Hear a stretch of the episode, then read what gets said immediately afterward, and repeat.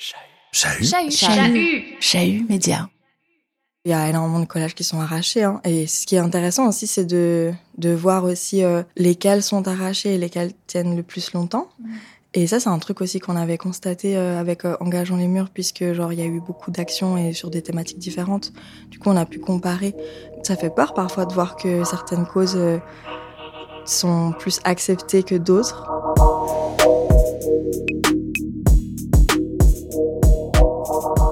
Depuis 2019, des messages féministes peints lettre par lettre sur des feuilles de papier habillent les murs des villes de Suisse, de France et du monde. Leurs autrices, des groupes ou des collectifs de désobéissants civils, autonomes, sans leader, auto-organisés, qui par le collage renouvellent les modes d'action féministes.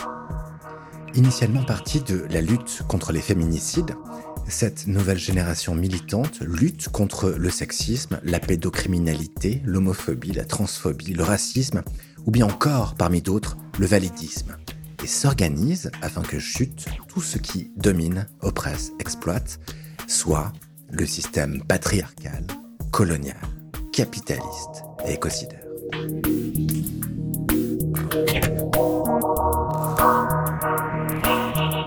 Chez Chahut Média, on s'est demandé pourquoi un citoyen ou une citoyenne un jour s'engage concrètement au nom d'une cause, se faisant activiste, adepte de l'action citoyenne non violente directe, ou bien de l'action directe, voire du coup de poing. Pour cela, on a créé cette mini-série, L'Embrasé, une proposition conçue en collaboration avec Chloé Lawson et coproduite avec Après. Sixième et dernier épisode de cette mini-série où l'on reçoit Mathia, activiste engagée auprès de collectifs féministes et anticapitalistes. Elle parle ici de la prise de l'espace public et de son expérience des collages féministes dans un contexte de montée des politiques réactionnaires. C'est l'embrasé. À toutes et tous, bienvenue.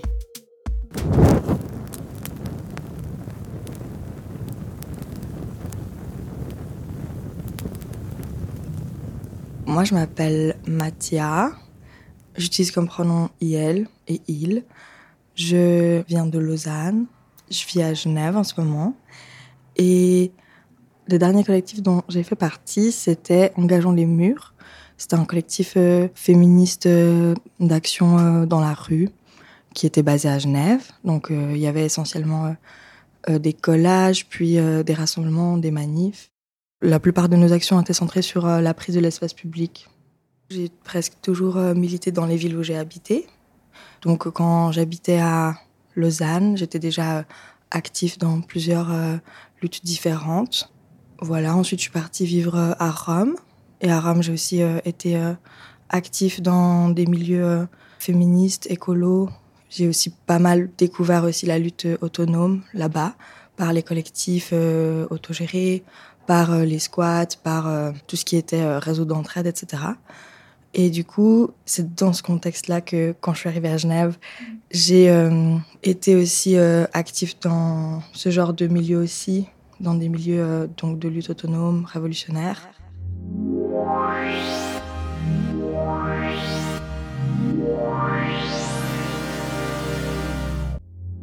C'était dans un moment donc où j'étais à Genève et où genre je cherchais euh, une collectivité dans laquelle je ressentais que je pouvais m'impliquer. Et en fait, c'est parti assez euh, assez hasardeusement du fait que j'avais trop envie de faire des collages. J'avais pu euh, déjà y participer à Lausanne, j'ai pu ensuite y participer à Rome, et puis du coup, quand je suis arrivée à Genève, j'avais envie de le faire. Et du coup, c'est comme ça en fait que que j'ai entendu parler de la naissance de ce collectif et que j'y suis à peu près rentrée ensuite euh, quelques mois plus tard. Elle s'appelle Camille et c'est ici qu'elle leur a donné rendez-vous via les réseaux sociaux. Un foyer étudiant protestant à Paris qui leur prête la salle. Des jeunes qui se rencontrent parfois pour la première fois autour d'un même combat. Agir contre les violences faites aux femmes. Avec des mots, les leurs, peints lettre après lettre, noir sur blanc, qu'elles iront ensuite coller dans la rue. Les premiers mots que j'ai collés, non, je crois que je me rappelle pas. Genre, enfin, t'es tellement dans le rush et t'es tellement en train de juste genre coller des feuilles sur les murs le plus vite possible et partir en courant que, que tu te rappelles pas forcément genre le premier que tu as fait dans ta nuit, euh, ni euh, le premier que tu as fait dans toutes tes nuits de collage. Comment je me sentais donc les premières nuits où j'ai collé Je pense que je ressentais quelque chose, euh, une forme d'excitation et de d'adrénaline aussi. Les premières fois, je pense qu'il y avait aussi une partie d'inconnu où je savais pas exactement comment ça allait se passer où étaient les limites, si on allait se faire arrêter ou pas.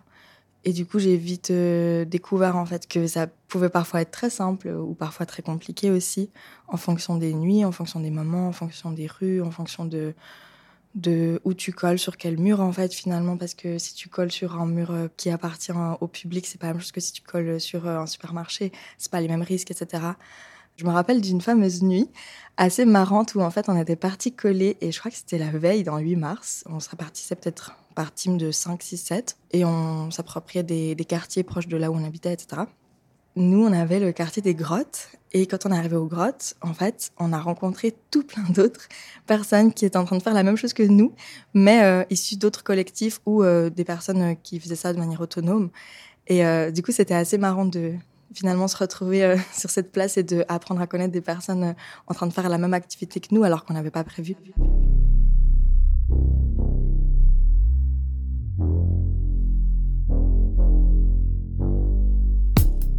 Il y a énormément de collages qui sont arrachés. Hein. Et ce qui est intéressant aussi, c'est de, voir aussi euh, lesquels sont arrachés et lesquels tiennent le plus longtemps. Et ça, c'est un truc aussi qu'on avait constaté euh, avec euh, Engageons les murs, puisque genre il y a eu beaucoup d'actions et sur des thématiques différentes. Du coup, on a pu comparer.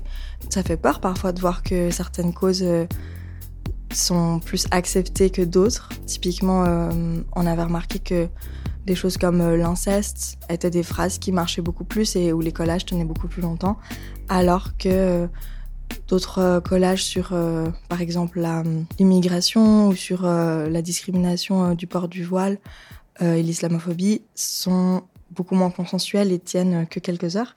À chaque fois, on retournait en fait le lendemain matin voir si ça avait tenu ou pas. Et parfois, bah, il y avait certains collages qui tenaient plusieurs jours et d'autres fois, le lendemain matin, il y avait déjà plus rien. Clairement, par rapport à ça, il y a un peu une sensation de découvrir aussi en live un peu et de comprendre certaines causes, euh, comment elles sont perçues par le plus large. Parce que c'est ça aussi l'espace public, c'est que c'est des revendications qui du coup euh, sont vues par tous et donc ça nous permet aussi peut-être d'avoir un lien avec euh, militant et de voir que bah voilà en dehors de l'espace militant l'inceste c'est compris comme étant quelque chose d'intolérable. Par contre l'islamophobie pas. Enfin, ça nous a aussi permis de comprendre des trucs.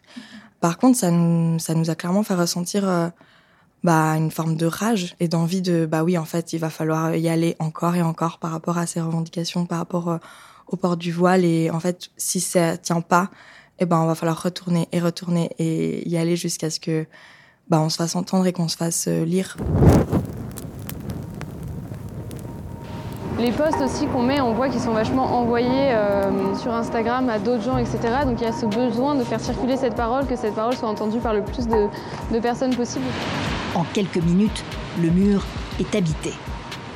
32 000 femmes victimes de viols conjugal en France par an. On y va? Au bout de la rue, trois policiers sont apparus. Si on voit euh, l'engagement collectif comme le fait de bifurquer et de désobéir euh, au système ou de choisir une autre voie, moi je pense que je me reconnais pas mal là-dedans. Il y a des discriminations, il y a des oppressions et il y a un, univers en fait qui nous est hostile et qui est construit euh, pour euh, nous détruire, nous détruire dans le sens de nous imposer des traumas ou de nous imposer euh, en fait des existences euh, qui sont mutilées ou des, des difficultés matérielles en fait à juste exister.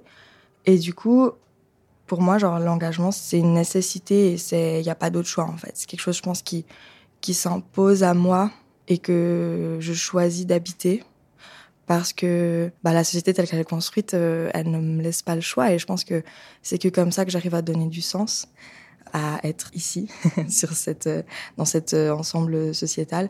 Et, parfois, je me demande, genre, qu'est-ce qui fait qu'on reste motivé? Qu'est-ce qui fait qu'on continue à se mobiliser alors que les discriminations continuent, alors que le système y continue, alors que les oppressions systémiques, bah, elles continuent, elles vont pas s'arrêter demain? Et que on subit de la répression toujours plus fort, toujours plus, que finalement euh, on se retrouve euh, à être amendé, à être euh, en garde de vue, à être euh, arrêté, à être fiché, etc. Et je pense que oui, parfois il y a une part de, de déception ou de désespoir aussi parfois où on a l'impression que c'est vain. Mais en même temps, pas tant que ça parce que je pense que c'est important de continuer à faire entendre des voix dissidentes et de continuer à montrer au système que non, en fait, il y a des personnes qui sont pas d'accord avec ce qui se passe et qui continuent à le dire tout haut, même si c'est difficile et que on essaye de nous mettre des bâtons dans les roues. Et je pense que c'est aussi euh, dans cette perspective-là que ça fait du sens, c'est dans le fait de juste exister en tant qu'alternative et en tant qu'opposition au système. On mérite aussi de pouvoir euh, marcher dans l'espace public comme on le souhaite. On mérite euh, en fait de prendre ces ressources. L'engagement collectif, c'est ce qui nous permet de créer ces espaces dont on a besoin et qui sont nécessaires.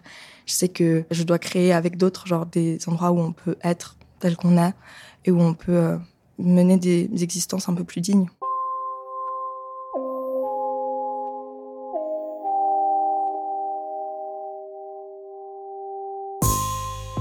Dans une société euh, qui euh, a des valeurs euh, oppressives, bah, l'éducation, a une place là-dedans et c'est quelque chose qu'on apprend, comme la socialisation genrée, euh, la binarité, etc. C'est démontré depuis longtemps que ce sont des choses sociales qui sont apprises dès l'enfance.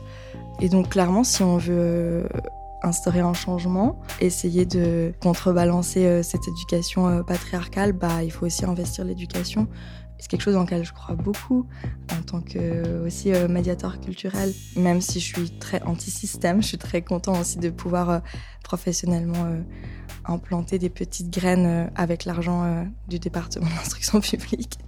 Même si je pense clairement que c'est un, métier qui, où je dois faire des compromis et où oui, je dois travailler avec les limites du système, mais c'est clairement puissant et assez révolutionnaire. Enfin, je le vois aussi euh, avec euh, cette panique du wokisme, où en fait apparemment bah il y aurait euh, le lobby LGBT qui viendrait donner des cours en classe à tous les jeunes pour leur les faire sortir de l'hétérosexualité.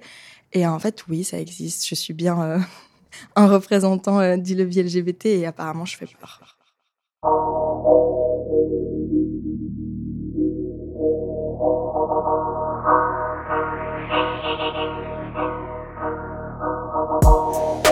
C'était L'Embrasé, une proposition chez Média, conçue en collaboration avec Chloé Lawson et coproduite